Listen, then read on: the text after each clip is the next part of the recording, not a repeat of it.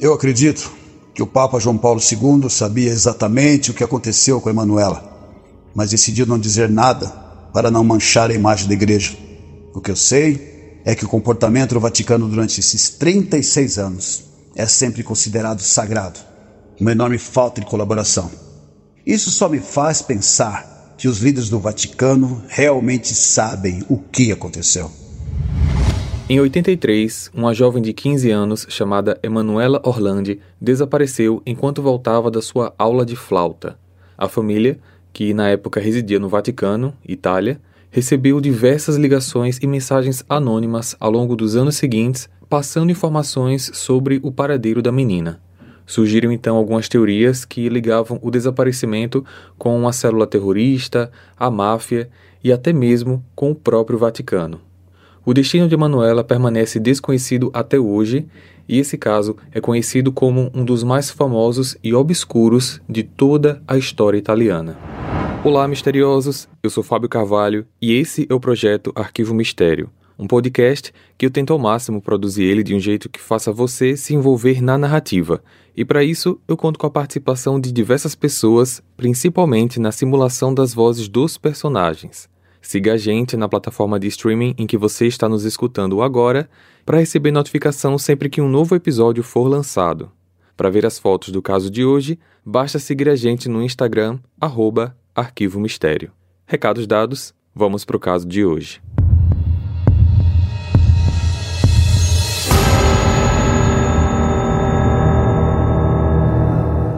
Emanuela Orlandi nasceu no dia 14 de janeiro de 1968 ela é filha de Ercole e Maria Orlandi, sendo a filha número 4 de um grupo de cinco filhos. Seus irmãos se chamam Pietro, Natalina, Federica e Maria Cristina. Ela residia no Vaticano devido à ocupação do seu pai, que era funcionário da prefeitura. E uma pequena curiosidade sobre o Vaticano é que ele é um território que, mesmo estando totalmente dentro da Itália, ele é considerado um país e por isso é o menor país do mundo tendo menos de mil habitantes registrados e menos de meio quilômetro quadrado. O Vaticano é governado pelo Papa, o chefe da Igreja Católica. Emanuela cantava, tocava piano, mas o que ela mais gostava de tocar era a flauta. Estudava o instrumento na escola de música do Santo Apolinário, localizado no centro histórico de Roma. Porém, numa quarta-feira, dia 22 de junho de 83, um fato misterioso mudou para sempre a vida da família Orlandi. Emanuela, agora com 15 anos, nas férias de verão, antes de começar o terceiro ano do ensino médio, saiu da escola para ir à sua aula de flauta como de costume. Ela chegou à escola, mas pediu para ser liberada 10 minutos mais cedo, no caso, às 6h50. Pouco antes das 7 da noite, ela liga para sua casa. Alô? Alô? Federica? Oi, Emanuela. Deixa eu falar com o pai ou com a mãe, por favor? Eles não estão aqui, não chegaram ainda. Ah, Certo. Aconteceu algo? É que eu preciso falar com eles porque hoje, quando eu tava vindo pra aula, um moço me parou e me fez uma proposta para fazer um serviço de entrega de panfletos esse fim de semana, num evento de moda. E o valor que ele ofereceu é bom, mas eu queria falar com a mãe ou o pai primeiro. Hum, entendi. Mas como eu falei, eles não estão aqui. Você acha que eu devo aceitar? Quem é esse homem? Onde é esse lugar exatamente? Não sei. Não sabe? Então, melhor você falar com eles primeiro. Tá. Falo mais tarde então. Obrigada. Infelizmente, Emanuela não retornou para casa naquela noite. Os pais acharam muito estranho a demora da menina, ela não tinha qualquer compromisso e perto das nove da noite eles foram até a delegacia reportar o desaparecimento. No início, a polícia apresentou aquela mesma conversa de sempre: é necessário aguardar 24 horas, pois ela poderia estar com amigos ou em algum lugar, ou até quem sabe ela poderia ter fugido. Mas, pelo que a família conhecia a menina, qualquer hipótese dessa estava fora de cogitação. Eles sabiam que algo tinha acontecido. No dia seguinte, pela manhã, dia 23, eles retornaram à delegacia e disseram que a filha não apareceu. Mesmo sem completar as 24 horas, os policiais decidiram começar uma pequena investigação conversando com algumas pessoas da escola.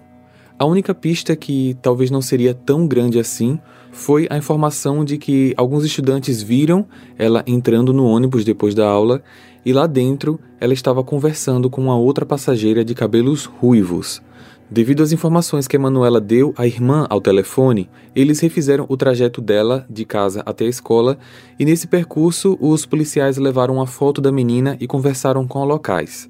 E um agente de trânsito que prestava serviço em frente ao Senado compartilhou que se lembrava daquela garota na rua conversando com um homem que estava numa BMW verde. Juntando todos os fatos, a polícia decidiu oficializar naquele mesmo dia que Manuela Orlandi estava desaparecida. Cartazes foram impressos e o telefone da casa da família acabou sendo espalhado por todos os lugares. Várias ligações foram feitas e, infelizmente, algumas delas eram trotes. Só que uma ligação feita no dia 25, feita por um homem que disse se chamar Pierre Luigi, chamou a atenção. Ele contou que sua namorada viu uma menina que se encaixava na descrição da Emanuela em Campo dei Fiori, um centro turístico movimentado a 600 quilômetros do Vaticano, um local com diversas barracas e principalmente músicos de rua. Emanuela parecia ser um dos músicos e estava vendendo cosméticos da Avon, só que ela atendia pelo nome de Bárbara. Dias depois, outra ligação, dessa vez de um homem chamado Mário, contou uma história semelhante. Uma menina chamada Bárbara tocando flauta ao lado de uma outra mulher.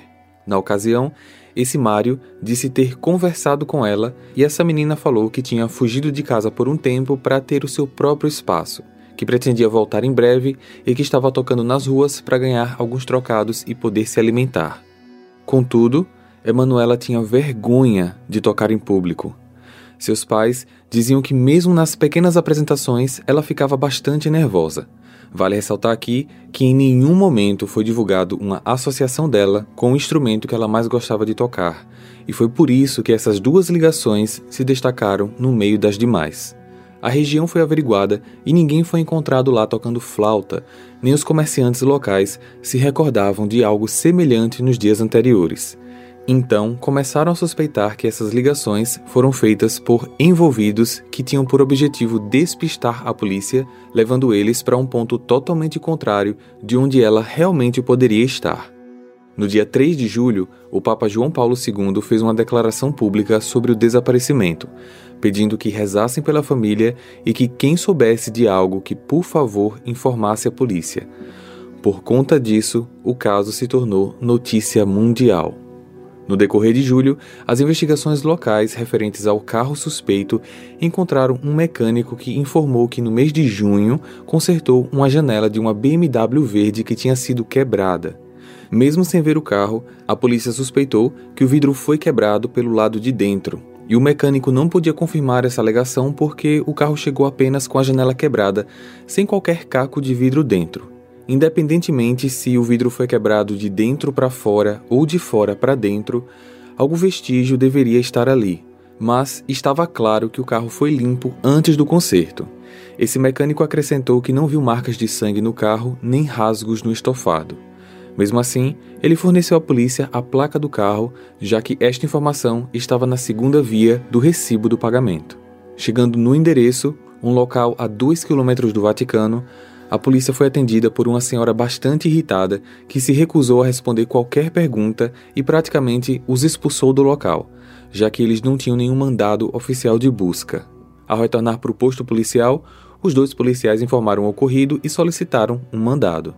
Contudo, naquela mesma semana, esses dois policiais foram retirados do caso e outros dois policiais, denominados pelo chefe da polícia, passaram a prosseguir com as investigações.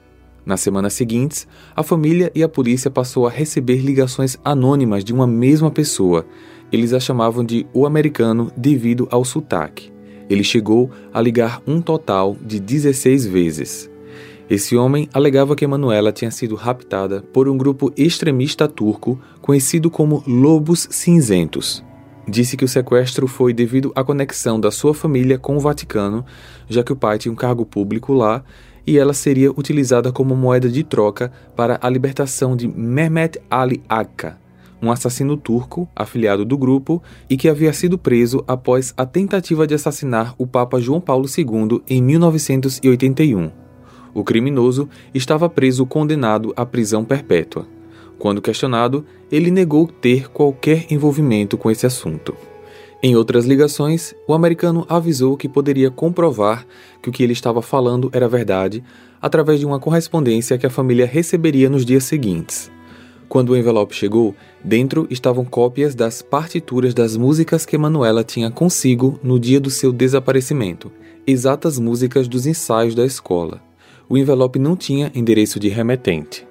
Essas ligações e documentos trouxeram a esperança para a família de que a Manuela ainda estava viva e que brevemente ela seria libertada. Contudo, isso não aconteceu. A última ligação do americano foi feita no dia 27 de outubro e as investigações meio que paralisaram. Não existia nada que a polícia pudesse trabalhar, rastrear ou investigar. A população se dividia em dizer que aquele era um sequestro muito bem feito enquanto outros alegavam que era a investigação que estava sendo pessimamente conduzida. Na véspera de Natal, ainda em 83, o Papa João Paulo II recebeu a visita da família Orlandi e tiveram uma conversa particular. No dia 27, o Papa visitou na prisão Mehmet Ali Agca e concedeu a ele o seu perdão. Alguns disseram que essa foi uma atitude feita em acordo com a conversa particular que o Papa teve com a família, na esperança de que Mehmet pudesse realmente estar envolvido no caso e assim libertasse a menina. Mas, naquele momento, o perdão do Papa era um perdão religioso, pessoal, não era um perdão judicial. Em janeiro, Pietro, o irmão de Emanuela, começou a trabalhar no Banco do Vaticano emprego no qual ele serviu até a sua aposentadoria. Nada mais veio à tona e o caso foi oficialmente arquivado sem solução em 1997. Hey, você se interessa por crimes reais, serial killers, coisas macabras e tem um senso de humor um tanto quanto sórdido? Se sim, você não está sozinho. Se você precisa de um lugar recheado de pessoas como você, Venha conhecer o podcast Pátria Amada Criminal. Todas as semanas tentamos entender o pior da humanidade. Nesse processo a gente ri, chora, fica brava, fofoca, porque afinal de contas é assim que a gente fala quando está entre amigos. Suas novas melhores amigas trevosas estão aqui no Pátria Amada Criminal. Demorou praticamente 25 anos desde o desaparecimento até que uma nova pista chegasse e trouxesse de volta todo o assunto. Em 2008, no julgamento contra um grupo mafioso chamado Banda della Magliana, Sabrina Minardi, uma das testemunhas e ex-namorada de Enrico De Peds, líder do grupo, afirmou que Emanuela teria sido sequestrada, morta e jogada num misturador de cimento em Torvaianica, um pedaço da comuna de Pomésia. O que mais chocou foi a informação de que isso teria sido um pedido do arcebispo americano Paulinus Marcincus, na época presidente do Banco do Vaticano. Essa ação teria como objetivo enviar um recado para Pietro, o irmão de Manuela, que havia encontrado alguns documentos que ele não deveria ter visto. Já existia um contato entre Pietro e o arcebispo Paulinus, pois esse grupo mafioso injetava dinheiro em bancos que o Vaticano administrava. Além do testemunho dela, dois fatores tornavam a participação de Henrico no desaparecimento de Manuela bastante possível. O primeiro foi que no dia do desaparecimento, o agente de trânsito que havia presenciado a interação de Manuela com um homem na BMW trabalhou com a polícia para desenhar uma imagem de um suspeito, que por fim se assemelhava muito com Henrico. O segundo fato era a relação do criminoso com o Monsenhor Piero Vergari, que era diretor da escola de música onde Emanuela estudava. Henrico faleceu em 1990 e, na ocasião, o Monsenhor fez uma petição para que o corpo dele fosse enterrado na Basílica de Santo Apolinário, sendo que a basílica era reservada apenas para membros do clero. Em 2012, o padre e exorcista Gabriel Amort, uma figura extremamente polêmica no meio cristão, afirmou para um jornal italiano chamado La Stampa que Emanuela tinha sido raptada por membros do Vaticano para participar de orgias. Ele disse que tinha ouvido um dos arquivistas falar sobre o recrutamento de garotas para essas festas sexuais, que a jovem provavelmente havia sido sequestrada e depois assassinada para esconder as evidências e que todas as ligações que a polícia e a família receberam eram feitas por pessoas amando da própria igreja para bagunçar ainda mais as investigações. As informações, mesmo sem qualquer evidência, foi um choque para todos. Em 2017, um jornalista italiano publicou uma transcrição de um documento de cinco páginas que aparentemente foi escrito pelo cardeal e mantido escondido em um gabinete do Vaticano por anos. O documento sugere que o Papa da época estava envolvido no desaparecimento de Emanuela. Não foi comprovada a veracidade das informações. Em 2018, durante uma reforma na Embaixada do Vaticano, quatro trabalhadores descobriram vários ossos, inteiros e em pedaços. A mídia italiana rapidamente ligou esse acontecimento com o caso de Emanuela e, na ocasião, Pietro criou muitas esperanças quanto a isso. Ele também afirmou que, em um encontro recente com o novo Papa, na época o Papa Francisco, ele recebeu a informação de que sua irmã estava no céu o que levou Pietro a desconfiar que o Papa sabia o que realmente tinha acontecido. Entretanto, nenhuma nova informação surgiu sobre o caso. No início de 2019, Laura Sgro, a advogada da família, recebeu uma mensagem anônima que dizia: aspas, Se você quer encontrar Emanuela, procure onde os anjos estão olhando. Fecha aspas. E essa mensagem foi enviada com uma foto de um anjo no túmulo do cemitério teutônico, um cemitério reservado apenas para membros da instituição católica que são de origem alemã.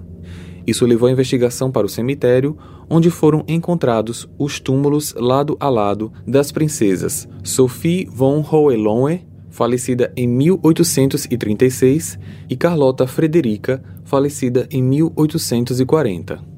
Laura pediu formalmente ao Vaticano que abrisse os túmulos das princesas. A família recebeu aprovação no dia 11 de julho. Ambos os túmulos foram abertos e, para a surpresa de todos, não somente não havia nada sobre Manuela, como também os restos mortais de ambas as princesas não estavam lá. Especula-se que os ossos foram movidos devido a dois processos de reformas, um que aconteceu no final do século XIX e outro que aconteceu entre as décadas de 60 e 70.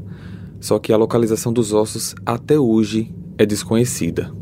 Ainda durante a investigação no cemitério, a polícia encontrou um alçapão e dentro dele havia dois ossuários com muitos ossos.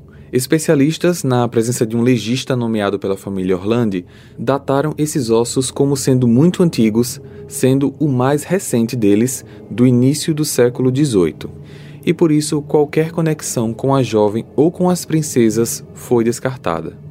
Com todos esses novos fatos vindo à tona, Pietro, agora com aproximadamente 50 anos, fez a seguinte declaração: Eu acredito que o Papa João Paulo II sabia exatamente o que aconteceu com Emanuela, mas decidiu não dizer nada para não manchar a imagem da igreja. Sobre todas as teorias que circularam no mundo durante todos esses anos, eu não sei o que dizer. O que eu sei é que o comportamento do Vaticano durante esses 36 anos é sempre considerado sagrado e tudo acaba ficando em segredo uma enorme falta de colaboração. Isso só me faz pensar que os líderes do Vaticano realmente sabem o que aconteceu. Emanuela Orlandi está há praticamente 40 anos desaparecida. O caso já tomou diversos rumos, com teorias e pistas sendo levantadas e derrubadas. É possível que mais detalhes do caso venham à tona eventualmente, ainda mais com o envolvimento do Vaticano, que é conhecido ao longo da história por manter escondidas muitas coisas desconhecidas do público em geral. A maior tristeza é a família que passou e passa por todos esses anos sem nem ao menos saber o que de fato aconteceu com Emanuela Orlandi. Compartilhe esse episódio com seus amigos para ajudar no crescimento do canal.